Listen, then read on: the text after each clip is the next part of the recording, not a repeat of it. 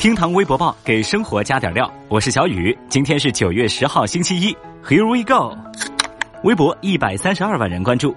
九号，微博爆出二零一八维多利亚的秘密时尚秀的模特名单，国模当中，鞠晓雯、谢欣、王毅被刷了下来，而何穗、陈瑜通过面试，Gigi 和奚梦瑶则是免试，二人受邀参加走秀。刘雯呢，则没有参加面试。由于奚梦瑶去年在维密现场的摔倒意外，今年又得到免试的待遇，引发微博网友的争议。哇，得了吧！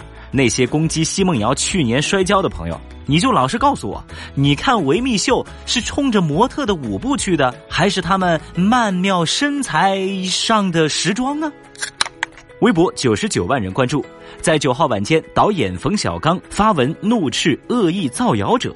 他说自己从来没有过所谓的阴阳合同，更没有偷税逃税，且皆有证据可查。近十年来拍摄的《集结号》《唐山大地震》《芳华》等电影，没有一部片子的主角片酬超过五百万。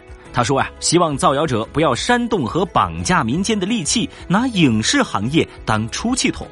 对此，微博网友则表示：“哦。”我差点就信了呢。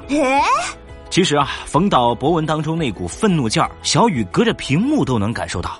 在这儿呢，我也想劝劝冯导，您呢就看开一点那些所谓的造谣的营销号啊，他们在意的就是流量，并不是真正关心您是不是有阴阳合同。这事儿呢，就跟当时您拍手机去找崔永元是一个道理。微博六十二万人关注。清华大学录取通知书就是大气。最近，一个妈妈在自己的同学群当中晒出女儿的清华录取通知书，而且呢附上了刚才的那句话。她本来以为啊大家会出来夸赞她的女儿，结果却发现自己被意外踢出了群。有网友认为啊这位妈妈炫耀过度。也有人认为啊，是这个群主气量狭小。说起来啊，小雨当初就是怕自己老妈被踢出同学群，所以我才没有考清华的呀。微博六十万人关注。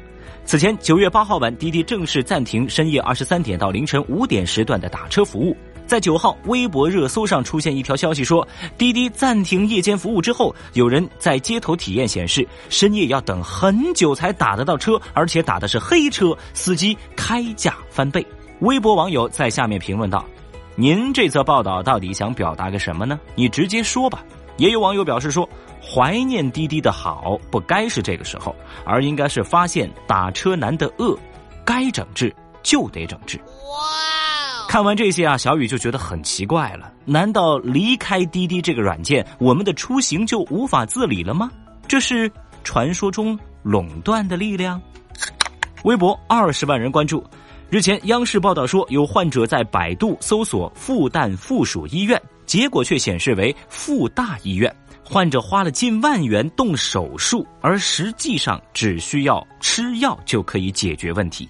对此，百度回应说，复旦附属医院和复大医院简称上啊存在一定的语义的相似性，所以误导网民的选择了。对这件事情呢，深表歉意。同时啊，百度还在回应当中特别提到，现在啊已经推出了无广告版的搜索 App。微博网友对此则表示说：“哎呦，您百度现在是道歉都还不忘打个广告哦。”我卡又能下来。看完之后，小雨真是不得不感慨啊。有病找百度，找百度有病。另外啊，我在尝试使用了无广告版的 App 之后，瞬间感到巨大的困惑。既然你百度有这样的技术和产品，还要留着害人广告版的搜索引擎，让它继续作恶吗？我算是看出来了，一边整改，一边继续做黑心生意，道德和金钱，百度是都想要啊。厅堂微博报，下期节目接着聊。本节目由喜马拉雅 FM 独家播出。